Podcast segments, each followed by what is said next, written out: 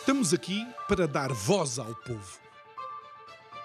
Em defesa dos cidadãos. Pela dignidade humana. Todos temos deveres, mas também todos temos direitos. Será que existe justiça? Isto é o povo a falar.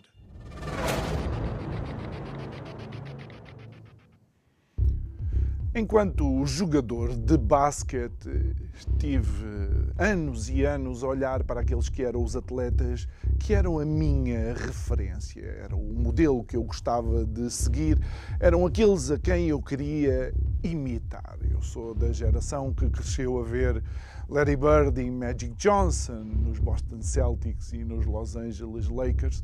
Eu sou da geração que viu um jovem chamado Michael Jordan aparecer e tomar conta da NBA e do basquete a nível mundial e tanto queríamos ser como estes jogadores que, por exemplo, eu até usava uma determinada joalheira que não era minha, emprestado por um colega meu do Clube Atlético de Queluz que fez ontem 90 anos e a quem eu envio o maior dos parabéns. O Fernando Simões emprestou uma joalheira só para eu usar na perna esquerda exatamente como o Michael Jordan usava e eu nem estava lesionado de nenhum dos joelhos.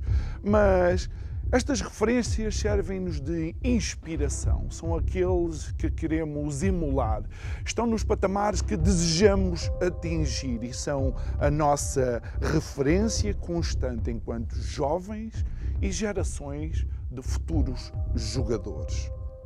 Agora imagine o que é que os jovens políticos têm como modelo hoje. Boa noite. Meu nome é João Nuno Pinto e isto é o Povo a Falar. Estou consigo de segunda a sexta-feira, neste mesmo horário, emissão em simultâneo Curiacos TV e Rádio Vida 97.1. O tema deste mês tem tudo a ver com a inspiração Tágides.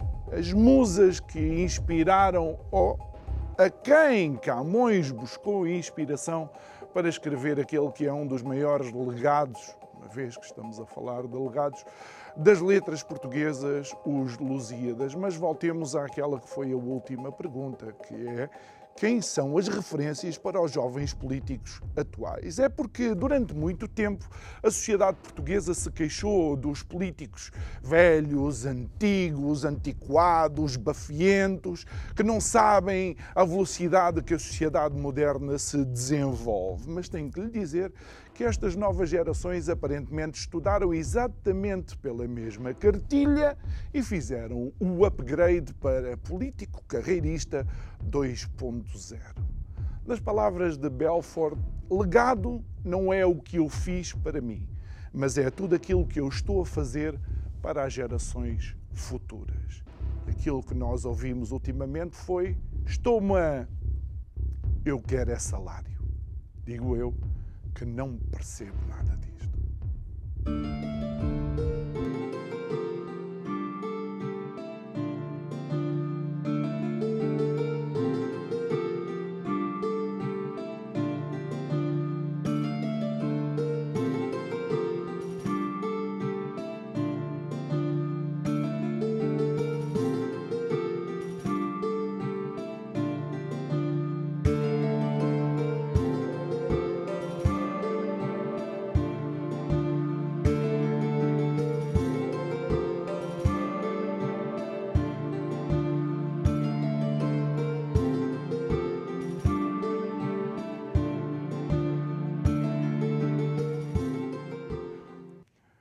Volta ao nosso estúdio, olha, eh, há curiosidades que acontecem durante o nosso eh, agendamento que já por várias vezes contámos eh, aqui, algumas delas têm a ver com os acontecimentos que sucedem exatamente no dia em que vamos receber a pessoa que é convidada, mas, mas hoje é diferente porque faz exatamente ao dia e à hora um ano em que uh, estive a conversar com o nosso convidado de hoje, Gustavo Ambrósio. Boa noite. Boa noite. Obrigado mais uma vez por, eh, por estares aqui e, de facto, eu gostei muito de te receber da outra vez, só que pensei que ias arrancar para o Japão. Eu estava mesmo convencido, porque até fez parte da nossa, da nossa conversa, que uh, uh, um, terminado aquela fase das, das restrições nas viagens, tu uh, ias procurar um, um, novo rumo que não passasse aqui por Portugal. Infelizmente não aconteceu. De facto, durante este ano viajei muito, tentei ainda porque não, não, é só entrar num avião e chegar ao Japão, tem uma série de burocracias que tratar e depois já, a academia funciona com um ritmo muito lento uh, e eu não vou sozinho, portanto uhum. tenho de, de, ter todos estes calendários integrados. Uh, estive no Egito, estive na Grécia com, com, com o professor com quem provavelmente vou, o professor universitário da, da Universidade do Cairo, uh, Ahmed Abi. Uh, fica um abraço para o Ahmed Abi se ele, se ele vier a ver este programa. E, portanto, um, nós temos tudo isso para tratar an antes de ir para o Japão. Tu tiravas japonês também. É um plano, uhum. mas, mas é uma parte, ou será uma parte da minha formação, porque eu acho que, por razões que tu já vincaste aqui, a necessidade de deixar um legado e acreditar que o meu lugar em Portugal e acreditar que ainda tenho alguma coisa a dar a este país que eu tanto amo, uh, vou fazer os possíveis por cá manter ou por cá estar o máximo tempo possível. E, portanto, não, não, não, tô, não farei parte da estatística da imigração permanente, como infelizmente muitos dos meus congêneres uhum. fizeram. E, e, e, algo que tu mencionaste enquanto eu bebi um café e tu um chá de frutos vermelhos, que agora já estou a disclosure, digo já tudo, eh, foi que eh, vemos inclusive eh, as pessoas não qualificadas, ou seja, já não, só, já não são só aqueles que altamente qualificados que vão ganhar muito mais. Eh, já temos até pessoas não qualificadas que aparentemente durante algumas décadas tiveram trabalho em Portugal já estão a arrancar também. Exato. Há 10 anos atrás, isto parece quase aquele poema do Brecht, que é primeiro foram os, ah. primeiro foram os enfermeiros. Ah, Lembra-se, há 10, 12 anos atrás havia uma saga de enfermeiros que emigraram. Primeiro foram os enfermeiros, eu não era enfermeiro, não ia. Depois foram os economistas, depois foram os engenheiros, hum. os informáticos. Agora até vão os médicos. Um dos meus melhores amigos, que é, que é médico, emigrou há duas semanas para a Suíça. Esse sem bilhete de regresso. Mas no mesmo dia em que ele foi, também foi um outro amigo meu, sem qualificações, e foi também para a Suíça, e também sem bilhete de regresso. E, e a particularidade de ter ido os dois com percursos pessoais tão, tão dispares, o, o Guilherme e o Gaspar, fica um abraço para ambos também, uh, ter ido os dois com percursos tão dispares para o mesmo sítio e vão pela mesma razão, porque lá têm melhor qualidade de vida do que podem ter aqui. E eu tive a fazer uma analisinha, perguntei com, com, com toda a confiança quanto é que vais ganhar num caso e no outro, comparei aos salários médios e depois comparei ao custo médio de vida e percebi que de facto é uma escolha económica muito boa, porque se um salário, o salário médio em Portugal continua a rondar, depois de impostos, os 1.100 euros, e o salário médio na Suíça são 5.100 euros, é cinco vezes maior. Mesmo que a maior parte dos itens, do, e depois as análises ao custo de vida têm umas particularidades muito interessantes. Tu vês, por exemplo, que no vestuário, na eletrónica, o aumento é muito mais pequeno porque são bens que têm preços eh, tabulados, ou fazem uhum. parte da mesma marca, ou porque fazem parte da mesma. São, são coisas que estão uh, compaginadas. Pois os, os custos de alimentação, os restaurantes, etc., são mais ou menos duas vezes mais caros. Mas se o teu salário é cinco vezes maior, compensa-te emigrares. E compensa-te porque vais fazer um pé de meia e um dia que regressa a Portugal voltas com poder de compra a sério. E, portanto. Uh, uh, estas pessoas que, que o têm feito estão a procurar melhores condições claro. de vida. O, o, drama, o drama é tal que, que já tive aqui convidados nossos a dizer que se realmente você ama o seu filho, uh, prepare-o para. Um bilhete de avião uh, no para bolso. Ir, para ir para fora. E, e, e, vamos, vamos conversar um pouco sobre uh, os acontecimentos destes últimos tempos e depois vamos terminar, de facto, nesta, nesta questão dos jovens da política. Tu és um jovem com algum percurso. já com não, algum já não percurso, com alguns percursos. Epá, não digas isso, senão eu sou geriátrico. Permita-me chamar-te jovem. Eh, com algum percurso uh, político. Uh, eh, um, e claro, não é, não é segredo nenhum que tu és uh, socialista, és do, do PS, tu próprio já disseste aqui.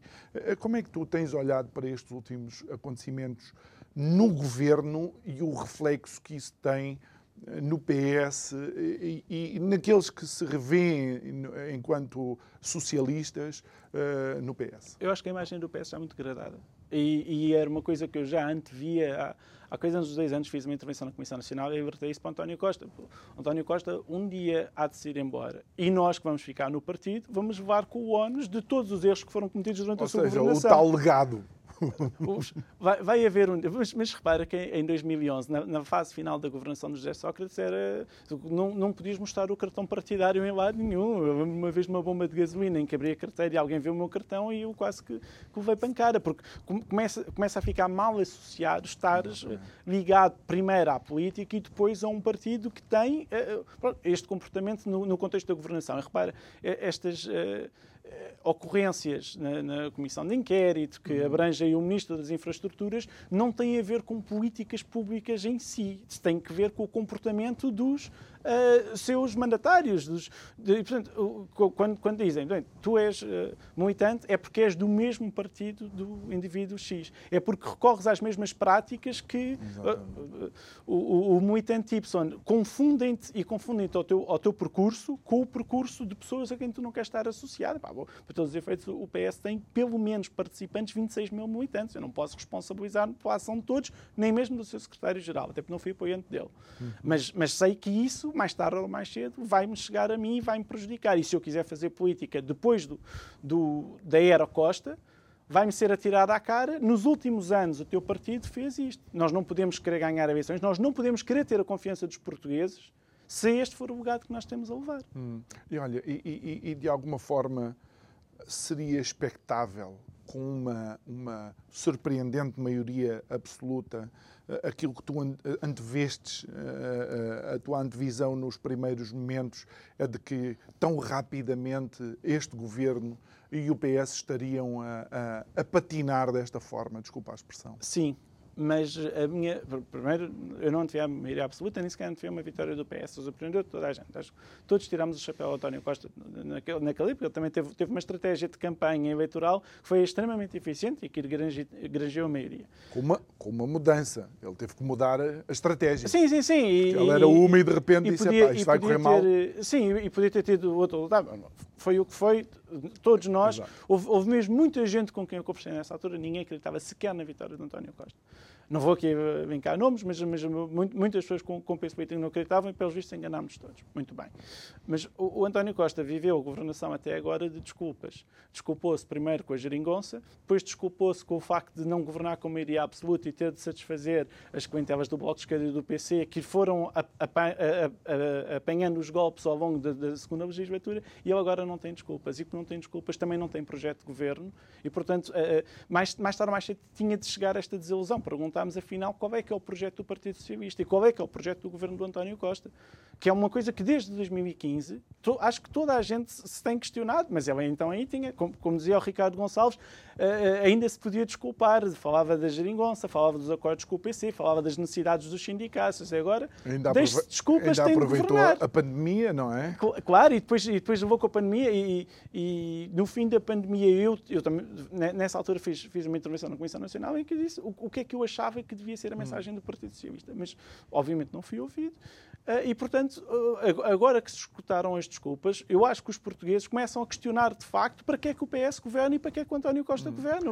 Ah, onde é que o governo nos quer levar? Mas, oh, oh, Gustavo, não é falta de medidas. Tem, tem existido algumas medidas, obviamente polémicas, e na visão, se calhar, do governo são as medidas exatas. Lembro-te, por exemplo, o IVA zero, e depois tens o Mário Centeno a dizer que é residual os resultados disso, ou mais habitação. Tu crees que isto são, de facto, medidas estruturais ou, ou, são aquelas medidas da espuma do dia? O IVA zero não, porque em tese é uma medida temporária, não é? É, é, é uma coisa que em um orçamento de Estado hoje vai ser anulada e, portanto, é, é, mais uma vez, porque, repara, é a diferença de uma, uma como é que era que diziam o Peixanão, era a diferença do, do, que é que é uma medida conjuntural para uma medida estrutural. Exatamente. Uma medida conjuntural, que é como o PS tem que governar, governar para o dia a seguir. Ah, há uma crise na habitação, então vamos ter aqui um pacote é de medidas, okay. um pacote de medidas da habitação, porque há agora uma crise, uma crise de habitação que eu acho que no longo prazo não só não vai resolver nada, como muitas das coisas que são promulgadas nesse pacote provavelmente ainda vão ser anuladas pelas instâncias superiores. Porque não, não há. E isso, e, mas repara, como se aproveitaram as polémicas durante duas semanas, a única coisa que se falava era do pacote da habitação e das, dos aspectos mais polémicos do pacote da habitação e não se mencionou nada daquilo que. É, é o controle da narrativa. Do que devia ser a política para a habitação, por exemplo. O, o controle da narrativa e o controle da espuma dos dias tem sido provavelmente o grande mérito do, do, do governo quer deste governo, quer nos governos anteriores de António Costa. Oh. Nós estamos duas, três semanas a falar daquilo que o governo for determinando oh, e daquilo que o governo foi for. Notícia, foi notícia a semana passada a quantidade de assessores de comunicação que tinham acabado de ser colocados. Oh, sim, e, e, depois tens, fora dos assessores de comunicação, tens as, as, as consultadorias externas, não é? Porque, eh, mas, mas, repara, eu conheci milhares de assessores de comunicação ao, ao, longo da minha vida. Todo o boy político, um terço dos boys políticos são assessores de comunicação. E, quando não são, e, e, os assessores de comunicação, todos esses que foram colocados, não chegam. E, portanto, ainda é preciso recrutar uma agência de comunicação, uma, uma dessas grandes como, como já, já, já, foi aqui mencionado, e, uhum. que tem o poder de ir maniatando claro. a narrativa, que é uma coisa muito. Governar para, para, a narrativa, governar para a espuma dos dias, governar para o dia a seguir é uma coisa muito perigosa. E, e durante os. Porque tinha de ser feito política, porque tinha de se ter. conseguir uh, granjear. Uh, acordos no Parlamento e manter os acordos no Parlamento para o dia seguinte, durante os últimos seis anos havia essa desculpa, agora já não temos desculpas e, portanto, os portugueses. E daí a contestação nas ruas ter aumentado. Agora é que os portugueses estão a perguntar porquê é Bom, que. A contestação na rua eh, eh, eh, seria expectável com o domínio que o PCP tem sobre os sindicatos. Não, não acho é? que seja só isso. Então, o, o STOP não é um, um, sindicato dominado pelo PC e não. não. recorre aos instrumentos do PC. Não, mas a verdade é que, vamos ver, na, mi, na minha humilde opinião, o, o, digamos, as forças sindicais já tinham mostrado uh, que começavam a aparecer novos, uh, novos players, não é? O, por exemplo, aquele sindicato dos uh, condutores de matérias sim, sim, perigosas, sim, uh, porque começaram, os trabalhadores começaram a ver que havia uma instrumentalização também política, política do, do caso. Mas eu, eu, vou dizer uma coisa, eu escrevi isso no Observador. Eu acho que um dos grandes anos da geringonça foi a anulação do mundo sindical. Hum. Os, e, e, foram todos os sindicatos. A UGT, porque, porque, porque o PC e a CGTP eram prioritários, a UGT foi anulada. E para isso também, porque o Carlos o Silva... GT tinha um bom, tem um bom diálogo com o PS e com não, o governo. Não, tem. Não. Essa, essa é que é a questão. Então, na altura, teve um péssimo diálogo, porque o Carlos Silva não foi apoiante do António Costa, as pessoas que estavam na, na gestão do GT eram adversários internos do António Costa ah. e, portanto, foram absolutamente... E, pá, eu tenho, falei com muitas pessoas que estavam ligadas ao GT que me contaram o pior. Durante os anos de geringonça, o, o, foi muito mais fácil dialogar com o governo estando na CGTP do que no GT, ah. porque a CGTP tinha esta prerrogativa da manutenção da geringonça. E, portanto, obviamente que houve, quem, quem sindicatos ou, ou quem fizesse parte de determinados grupos profissionais que não se representava, que não se sentia representado pelos sindicatos afetos à CGTP, obviamente que teve de se uhum. mexer. Pá, isso aconteceu em França e os sindicatos acabaram todos na mão na extrema-direita. É? Agora até já se diz que no verão o, o Chega vai lançar uma, uma tendência sindical, uhum. provavelmente percebendo que tem aqui um espaço para fazer o, a luta. O solidariedade. Exato, exato, exato. O solidariedade. mas, mas, mas, eu estou a rir, sabes porquê? É a originalidade, é ir buscar o nome do Solidariedade do Lech Walesa, que foi um dos sindicatos, aliás, foi uma das alavancas para a queda do, uh, do muro de Berlim. Mas, mas assim eu, fazia, eu fazia o mesmo. Quer não, dizer, não, está bem. Eu não, não, posso, não é posso... É giro porque tivemos a, a falar da comunicação do Costa e, e, aqui a comunicação, por assim dizer, do Chega também eu, parece. Eu, não, posso, não, não, não posso criticar os meus adversários quando eles têm boas ideias e quando estão, quer dizer, claro. o objetivo deles é ganhar impacto na sociedade. Claro. E, e, no mundo sindical. Mas o, o que vejo de facto do mundo sindical foi a geringonça e foi esta, esta atitude do António Costa. E isto sei de fontes internas, não vou citar nomes, mas sei de, de, perfeitamente que durante os anos da geringonça o António Costa não reunia, não dialogava com o Carlos Silva e não reunia, não dialogava uhum. com o GT. Isso destruiu o GT e destruiu-se a GTP porque os trabalhadores que queriam fazer a luta percebiam não temos representação na CGTP. E a Renata Câmara teve aqui provavelmente disse alguma coisa Exatamente. parecida com aquilo que eu estou a dizer. Né? Então procuraram novas formas de luta. E agora, eu tive não há muito tempo com o secretário de Estado da Educação, que dizia que achava que os novos sindicatos, como, como é o caso do STOP, recorriam a métodos de luta que uh, aquele que e os outros governantes não estavam habituados. Sei, pronto, uh, Habituem-se, como dizia Exato, um, alguém, alguém qualquer que foi capa de uma revista, dizia habituem-se. Olha, voltando a isso, não, uh, um, não crees que houve da parte de, de António Costa um, alguma, alguma interferência naquilo que poderia ser o processo sucessório no PS ao colocar determinadas figuras no governo. Sim, mas essa, essa é a leitura que muita gente fez, que foi uh, o principal objetivo deste governo, ou seja, disse ainda há pouco que o governo não tem um, um projeto de governação. Okay. Não estava a conduzir o país a lado nenhum, mas tem de conduzir o PS a algum lado. E, portanto, o objetivo principal deste governo é encontrar um hipotético sucessor, uma, uma hipotética solução para o PS que vai ter de vir do governo. Podia não vir, Uhum. Mas, com, com, com, a quantidade de poder que o António Costa tem nele concentrado, quer no governo, quer no seio do PS, vai ter de ser do governo que vai partir uma solução para a solução do PS. E acho que estamos a adiar um, um problema. Portanto, ele colocou uma série de hipotéticos sucessores, um deles até já foi demitido e, portanto, já não faz parte do EC. Uhum. Uh, mas, mas há, há, um, há, um, problema, porque vai, vai haver sempre, neste caso, eu li muito sobre o PS e sobre o historial do PS, o historial eleitoral do PS. Desde 2002, praticamente todos os líderes do PS foram escolhidos em governo e foram escolhidos em circuito fechado.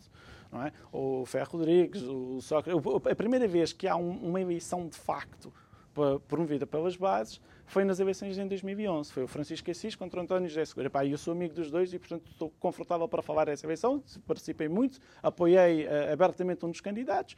E, e, e, nessa altura, acho que sim, houve, houve, um movimento do partido em que o partido se pôde pronunciar, porque o PS está fora do governo, porque o último governo tinha-nos deixado com o segundo pior resultado da história, porque o José Sócrates já na altura tinha uma reputação muito mais junto à opinião pública e, portanto, também não ia interferir. E os, e os militantes mexeram-se as estruturas mexeram-se. E é assim que deve ser, porque senão o contrário, que é agora vai o ministro X que se calhar não tem ligação nenhuma com as bases. Pode, pode ser muito popular ou tornar-se muito popular, mas mais tarde ou mais cedo. É o que acontece com Marta Temido. Sim, senhor, foi uma ministra, foi muito popular no seio do PS, mas agora vão perguntar o que é que ela vale como militante. Só é militante desde o verão passado. Uhum.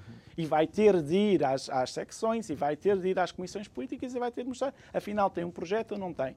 E se calhar vai ser contestada. E o, e o risco de nós deixarmos que seja o governo a decidir o futuro do partido, é se calhar que aquele que for o ministro mais competente ou aquele que for aquele que se mostrar mais hábil na gestão da respectiva pasta pode chegar às bases e as bases não aceitam. Mas olha, e depois... oh, oh, oh, Gustavo, inclusive em relação a isso, eh, dois dos nomes que eram aguardados ou que foram vistos com eh, muita esperança eh, neste governo, a Ministra da Ciência e o Ministro da Educação, porque são conhecedores são pessoas que estão completamente maniatadas.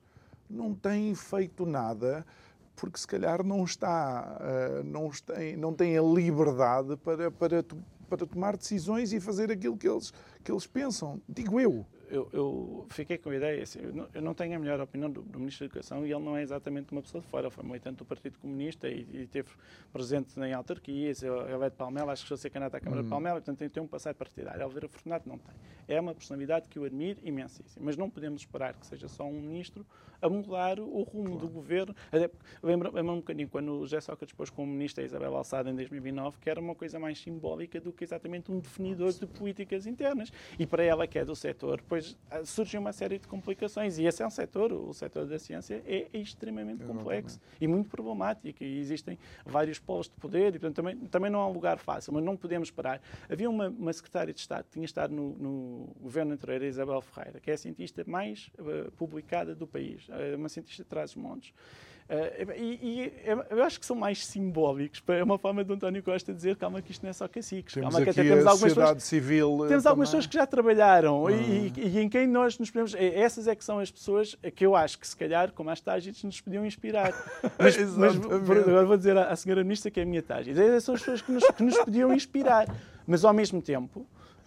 Um, acabam por ser só apetrechos de um governo que não está nem vocacionado para a ciência, nem vocacionado para o ensino. Aliás, a forma como está a ser contestada pelo, pelos profissionais do setor mostra que, de facto, está muito desconjuntado claro. com, as, com as necessidades Olha, do ensino. Uh, uh, algo que, que tem sido, vá, propriamente novidade é todo este espetáculo da CPI à, à TAP. Um, tu, tu crees que isto é só a ponta do iceberg? Sim, o fundamental é o que está no computador do, do, do assessor, não é? O conteúdo do computador do assessor é, que é, que é, é o visíveis da questão. Tudo o resto, repara, aí teria, Mas teria muitas digo, coisas a dizer. Quando eu digo ponta do iceberg, não digo só na TAP. Digo em tudo aquilo que são uh, empresas públicas que lidam com, uh, dinheiros públicos. Os ingleses têm uma designação para o tipo de empresas, como, como são a TAP, que eu, não, que eu não tenho presente, até nem devia mencionar isto acima, peço desculpa que me esteja a ouvir, mas que existem essencialmente para pagar salários e para pagar uhum. os salários da administração. Porquê? Porque os administradores, ou que são por norma, pessoas que estão ligadas aos partidos políticos com, com muita notoriedade, não podem vencer com ministros uh, mais do que, do que ganha o Primeiro-Ministro, que por sua vez não pode ganhar mais do que o Presidente da República, que não é assim tanto na, na escala do poder Sim, que tem à é mão. E, portanto, estas empresas existem essencialmente porque um administrador de TAP, eu agora estou a falar mesmo sem conhecimento técnico, é uma empresa extraordinariamente complexa, com responsabilidades, meios, necessidades de gestão, fornecedores, é um, é um monstro. Mas, ao hum. mesmo tempo, porque é um monstro que já está estruturado, não precisa assim tantas alterações. E, portanto, não, não, não sei se te lembras a certa altura, acho que também, também numa, numa destas empresas grandes em que, acho que era na, na EDP, na EDP na REN, acho que era na EDP, é que o, o, o vencimento do Eduardo Catroga, que era o presidente da, hum. da, da, do Conselho de Administração, era, uh, o, o, era o chairman do, do, do, Conselho de Administração, era um, um descalabro e, ao mesmo tempo, praticamente só lá ia para assinar as reuniões, porque a maior parte das decisões são técnicas, são tomadas pelos técnicos e são tomadas pelos quadros da empresa. E, portanto, a, a TAP está mais do que estruturada um, e o objetivo maioritário da, da, da, sua manutenção na esfera pública, ao meu ver, e acho que ao ver da maioria dos portugueses, tem sido esse, poder pagar salários na medida daquilo hum. que nós já vimos pelo caso da Alexandra Reis. Uh, depois, uh, obviamente, que, que, as condições da, sua negociação e da sua uh, privatização, segunda privatização, que isto é uma história que ninguém acredita. É? imagina, imagina tu, João. Lembras-te mas... daquela cena, disse Esparta? Dá-me vontade de dizer, isto é Portugal. Não, pensa que tinhas um carro, não é? Vendes o carro, depois vais comprar o carro outra vez. Você faz, não, todo, todo o processo. Mas o erro do processo começa com a nacionalização e com o input claro. do dinheiro. Eu sou da opinião, e, e, e acho que a maior parte dos portugueses são da opinião que a TAP devia ter falido. É? Uh, também tenho, tenho essa ah, opinião, isso... mas já lá, já lá voltamos. Vamos aproveitar este, este momento, vamos ganhar asas e vamos até aos nossos direitos e deveres. E depois regressamos para continuar a conversar com o Gustavo Ambrosio. Até já.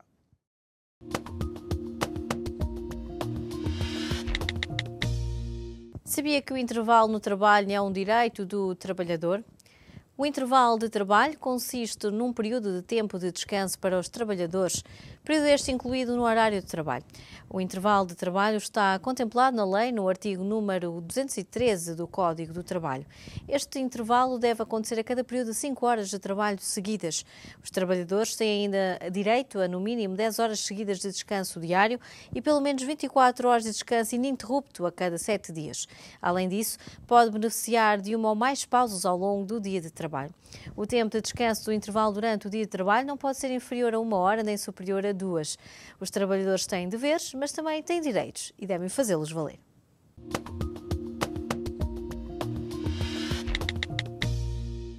De volta ao nosso estúdio, estamos a conversar com o Gustavo Ambrósio, que celebra hoje o primeiro aniversário da sua primeira e única participação no Isto é o Povo a Falar. E então, como prenda, vem cá a segunda vez. Olha, Gustavo, é, é sempre com muito gosto que, eh, que, converso, que converso contigo, acima, acima de tudo porque eh, és uh, um socialista genuíno, mas que não tem qualquer problema em olhar para o seu partido e para os seus representantes e fazer aquilo que ele considera a análise necessária para, para tal. Mas também te trouxe aqui porque és, eh, tal como eu digo, um jovem, não é? Eh, começaste jovem, eh, envolveste jovem na, na política e, e, ultimamente houve um caso que deixou estas gerações mais recentes de políticos um pouco na corda bamba, que é as escutas ou as transcrições das escutas da Operação Tutti Frutti, onde vemos a Câmara de Lisboa envolvida com jovens de outros partidos e juntas de freguesia. Qual é, qual é a leitura que tu fazes disto? É muito complexa. Um, eu tenho um artigo que estava a tentar publicar no Observador em que explicava a, a minha, eh, o insight trade que eu tenho do caso Tutti Frutti. Acho que o caso Tutti Frutti, chamemos assim, agora os políticos só se discutem para casa e discutem-se os casos um a um. E o caso do Tifruti tem, tem uma ordem de complexidade que acho que não, vai, não foi não vai ser abordada, hum. mas que tem, temos de perceber que se, se podemos dar um, um, início a isto, que é uma realidade que praticamente toda a gente no, pelo menos no PS, e no PSD também, toda a gente conhecia. E muita gente na, na política, noutros partidos, em Lisboa, fora de Lisboa, a expressão de tratado de Tordesilhas para designar a ah. maneira como as, as juntas de freguesias estavam hemipartidas em Lisboa, eu devo a ter ouvido mais de 50 vezes. Até em Braga me falaram do Tratado de Tordesilhas de Lisboa. Então é uma coisa conhecida no mundo político. Uh, uh, e, e, e, se podemos recuar no tempo, obviamente que começa antes de 2017. E, portanto, não abrange só o Fernando Medina, não é o Eduardo Cordeiro. Uh, que é provavelmente o grande mentor do, do, do, desta querela grande, uh, de, de, é, acaba por ser um, um, assunto muito complexo. Mas eu, mas eu posso te explicar como a situação do Vladimir Lenin. Não sei se é a primeira vez que vem aqui alguém ao teu programa citar o, o, grande líder do PECUS. Mas a, a melhor forma de manter o poder é controlar a oposição. E foi isso que aconteceu em Lisboa. Foi isso que aconteceu em Lisboa desde 2007, ou pelo menos desde 2009. Depois de 2009, deixou de haver oposição em Lisboa. De 2007 a 2009 uhum. deixou de haver oposição de esquerda e de 2009 em diante deixou de haver oposição de direita. Não há PSD em Lisboa. Toda a gente sabe isto. Uhum. O, o, o Carlos Moedas venceu a Câmara como single player. E porque Sim. teve a, a, coragem e dinâmica de recrutar Sim. e de se organizar. Sim. E, e, e, se bem nos recordamos, nem Rui Rio colocou toda a carne no assador digamos, na, assim, prom na, promoção de, de, moedas. E mesmo assim foi o, foi, venceu mais por demérito da impopularidade do Fernando Medina, que eu até acho que é injusto, eu acho que o Fernando Medina foi um grande presidente de Câmara, hei de dizer isso em todo o lado.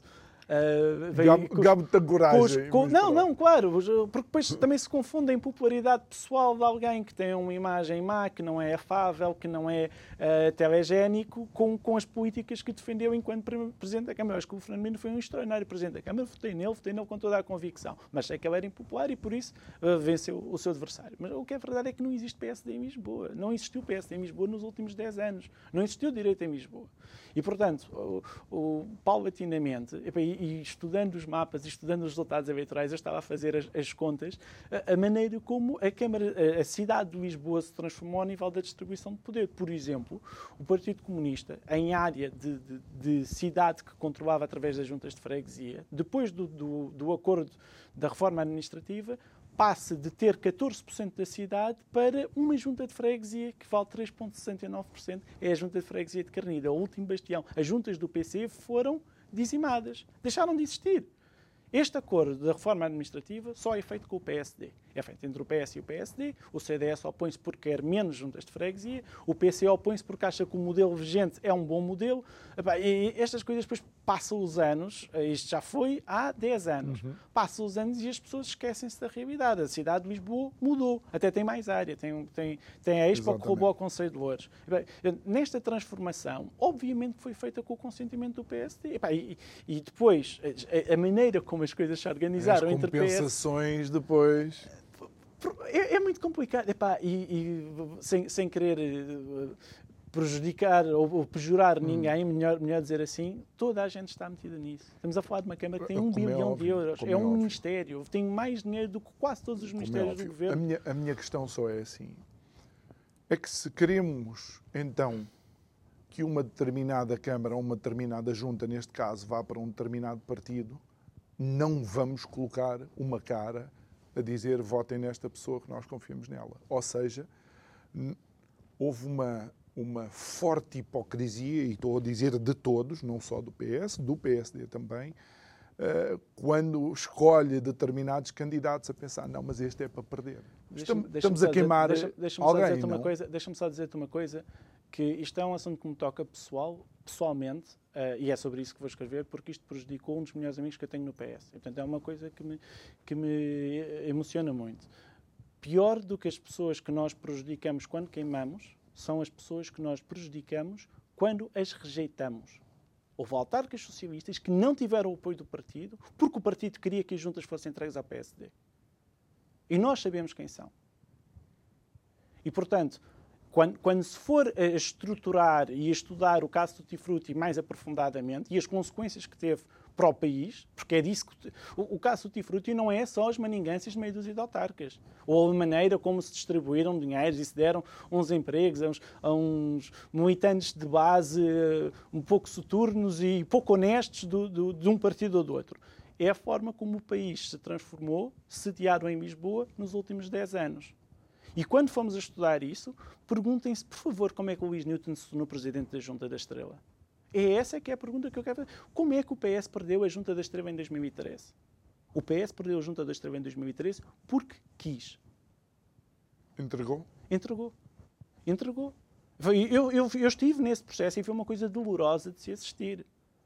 Entendes? Não, fui, fui convidado para ser diretor de campanha do PS nessa junta, recusei porque já na altura estava, estava dedicado a fazer outras coisas, estava a fazer ciência, queria, não, não, não estava disposto a, a, estar, estar-me a envolver, até porque tenho uma secção e tinha uma campanha onde de facto participar, que era a secção da Alvalade, mas assistia ao, ao processo que levou à derrota da Junta da Estrela. E depois viu o que é que se fez com a Junta da Estrela. Aí sim, assessores, toda a gente do PS acabou, acabou lá a trabalhar. Mas, mas da parte do PS, foi um, um processo que foi. As, as, pessoas cometem erros, mas aquilo não foram erros, foi de propósito. E prejudicou-se quem de facto deu a cara e o coração pela vitória e pela autarquia, como, como tinha feito antes. Portanto, vendo isso há 10 anos atrás, e tendo, ah, eu acho que o início do Tutti Frutti, o Tutti Frutti começa aí. Porque, repara, Bem, pensa, pensa numa coisa, porque os, os americanos levam tão a sério a Constituição, porque a Constituição é aquilo que permite que entre regimes as regras continuem a ser as mesmas. Portanto, tu candidatas agora és presidente, a seguir há um presidente que é o teu adversário, mas as regras continuam a ser as mesmas. E isto é uma forma de se fugir das ditaduras. Toda a gente, no seu mandato, não pode mudar as regras. As regras mudaram durante os mandatos do António Costa. As regras da gestão da cidade de Lisboa mudaram, mudaram profundamente.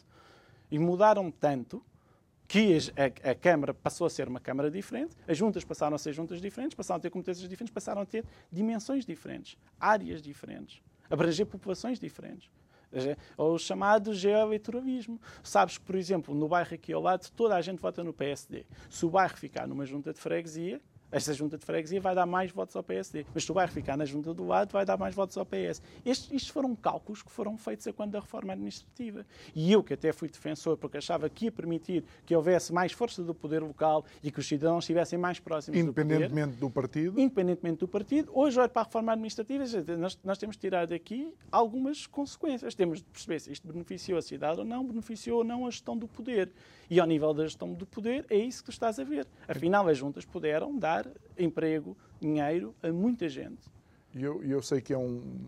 Sei, porque tu disseste que é um caso que, que te toca, mas, mas deixa-me continuar aqui só para, para tentar vincar uma coisa. Consegues entender porque é que depois as pessoas olham para os políticos e para aqueles que participam na política e pensam exatamente tal e qual a frase que, te, que se ouve de, alguém ou que se vê transcrita, eu, eu quero é ordenado? Percebo, porque, uh, primeiro, eu não, eu não conheço a, a, senhora em causa, mas conheci muitos militantes da craveira dela. E alguns até são amigos dela. E, portanto, sei perfeitamente o que é que a casa gasta. E depois uh, tenho essa sensação, porque, já dizer, nós não somos iguais aos nossos adversários. Tem de haver alguma coisa que nos diferencie. Mas quando vais para uma eleição em que quer ganhes tu, quer ganhe o outro, saem sempre os dois a ganhar, não é? É, uma coisa é nós termos amigos. Eu sou amigo de muitas pessoas de outros partidos, muito amigo até. Agora, tem, tem de haver uma diferenciação dos projetos políticos e tem de haver uma, uma certa competitividade. Não, não, tem de ser, não tem de ter animosidade, mas tem de haver uma certa competitividade, claro. porque nós temos de explicar, eu, o meu projeto, os meus adversários e o projeto deles são diferentes. É? Porque se vamos dividir as prebendas, não há democracia. De facto, quer ganhe um, quer ganhe outro. Há uma junta, eu, eu, agora não queria pessoalizar, mas eu saí de uma junta em que aconteceu exatamente isso. Achava-se que naquela junta ganhava um partido, mas ganhou outro. Ah, não me preocupes, os assessores foram todos contratados do outro partido. Então acabaram todos os assessores a trabalhar naquela junta de freguesia, mostrando que de facto ganha, o, o, o que parece estar de facto em causa não é o serviço público, não é a transformação do espaço público, não é o melhoramento da vida das pessoas, é a garantir os ordenados de quem vive deste tipo de esquemas. Olha, e, e de alguma forma surpreende-te uh, que se vejam jovens já a alinhar por esta cartilha, como eu disse no início, e o que é que isto pode dizer uh, do futuro uh, dos políticos e da política em Portugal? Não me surpreende nada. Nós falámos disso da, última vez que eu estive aqui há um ano atrás, porque sei que este é o tipo de coisas que são oferecidas, também sei que, eu, que sou o tipo de jovens que são recrutados. Quem, quem, procura determinado tipo de militantes sabe perfeitamente do que quer, como os condicionar. Mas eu também, na altura, disse que achava que era, que era um erro estratégico tentar viver do partido ou tentar viver daquilo que o partido dá. Uh, até porque o partido acaba por tratar muito mal os seus dependentes, mais tarde ou mais cedo.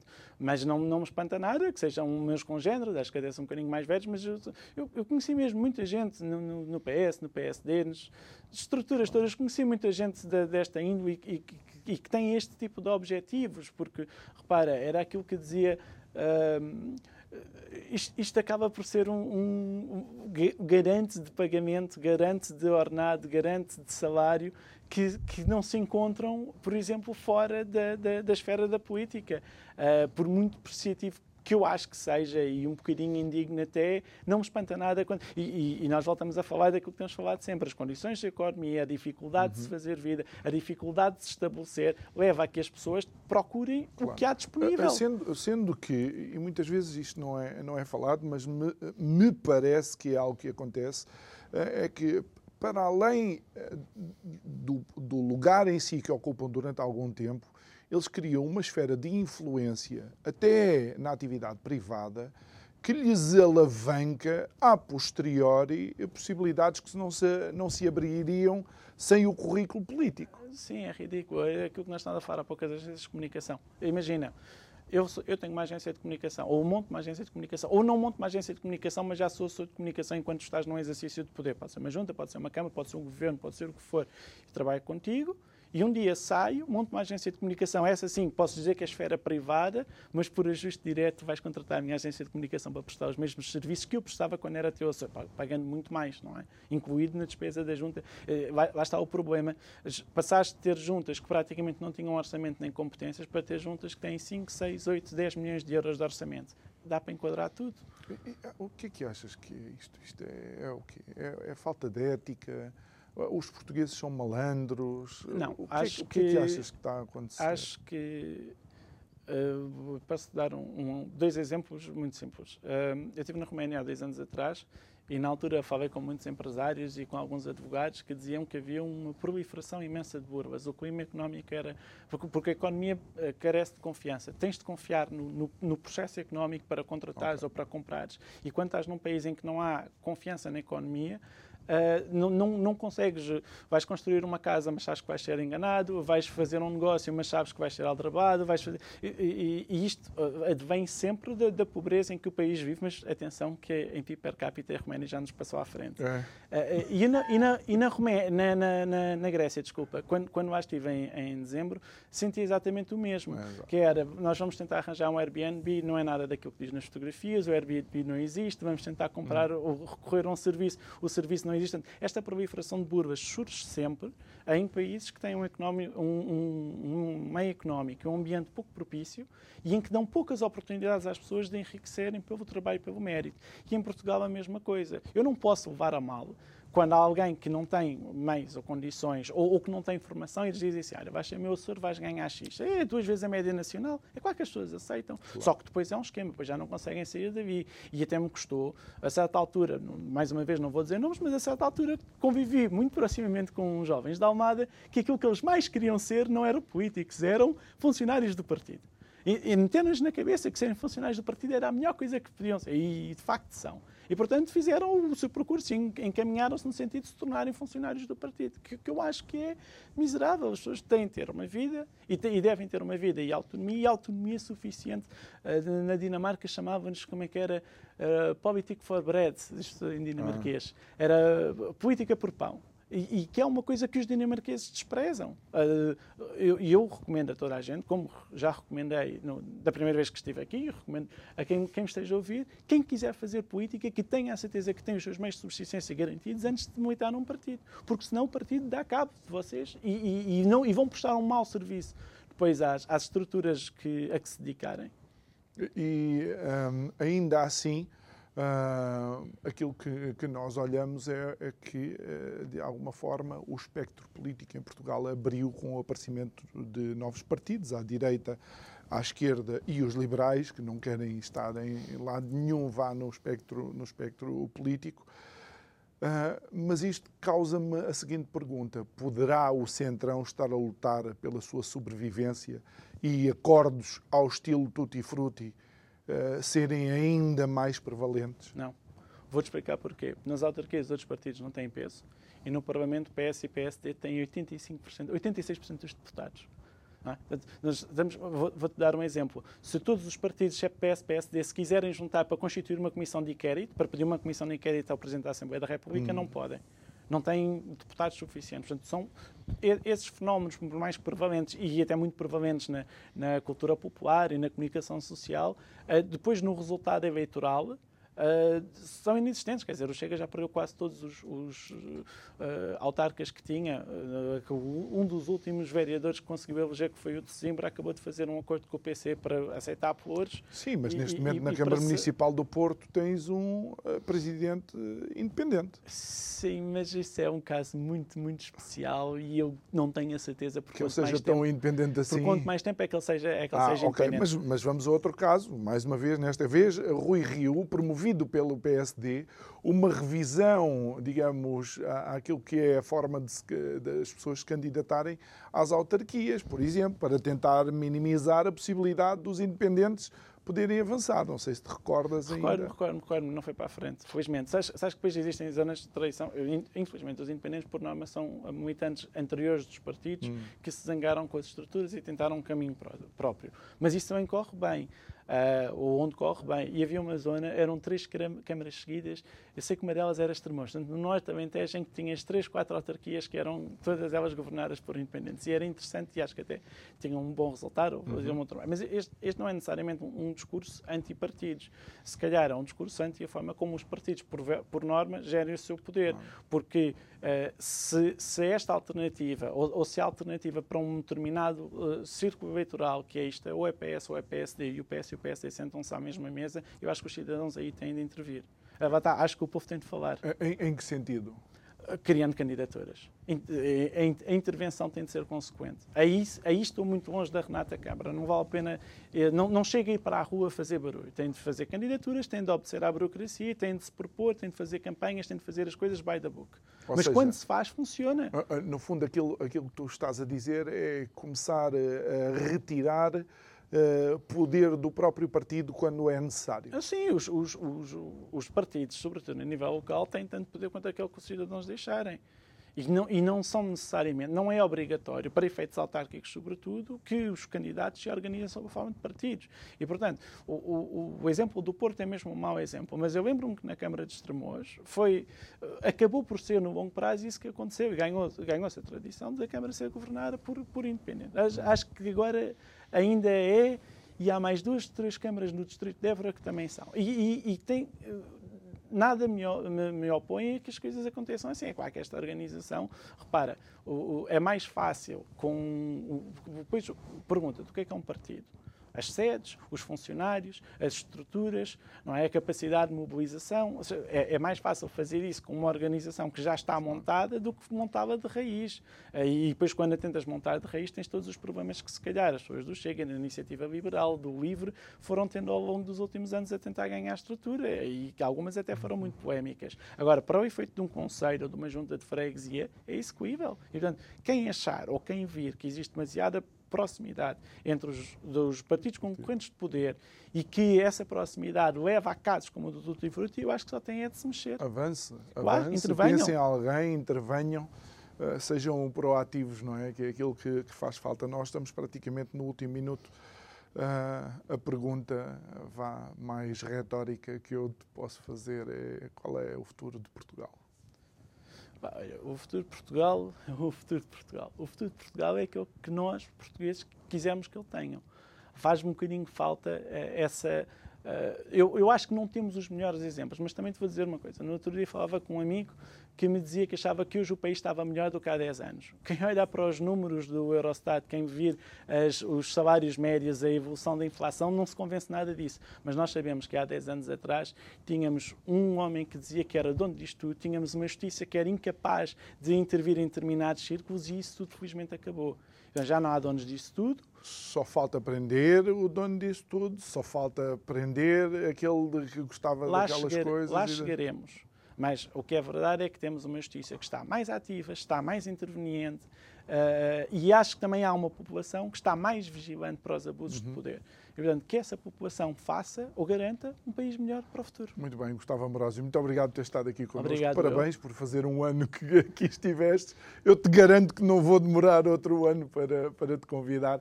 Obrigado a si que nos acompanhou em mais um Isto é o Povo a Falar. Quero recordar que o Isto é o Povo a Falar agora tem uma, um canal próprio no YouTube. Não se esqueça de subscrever, carregar lá no sininho e o resto, uma boa noite. Até amanhã.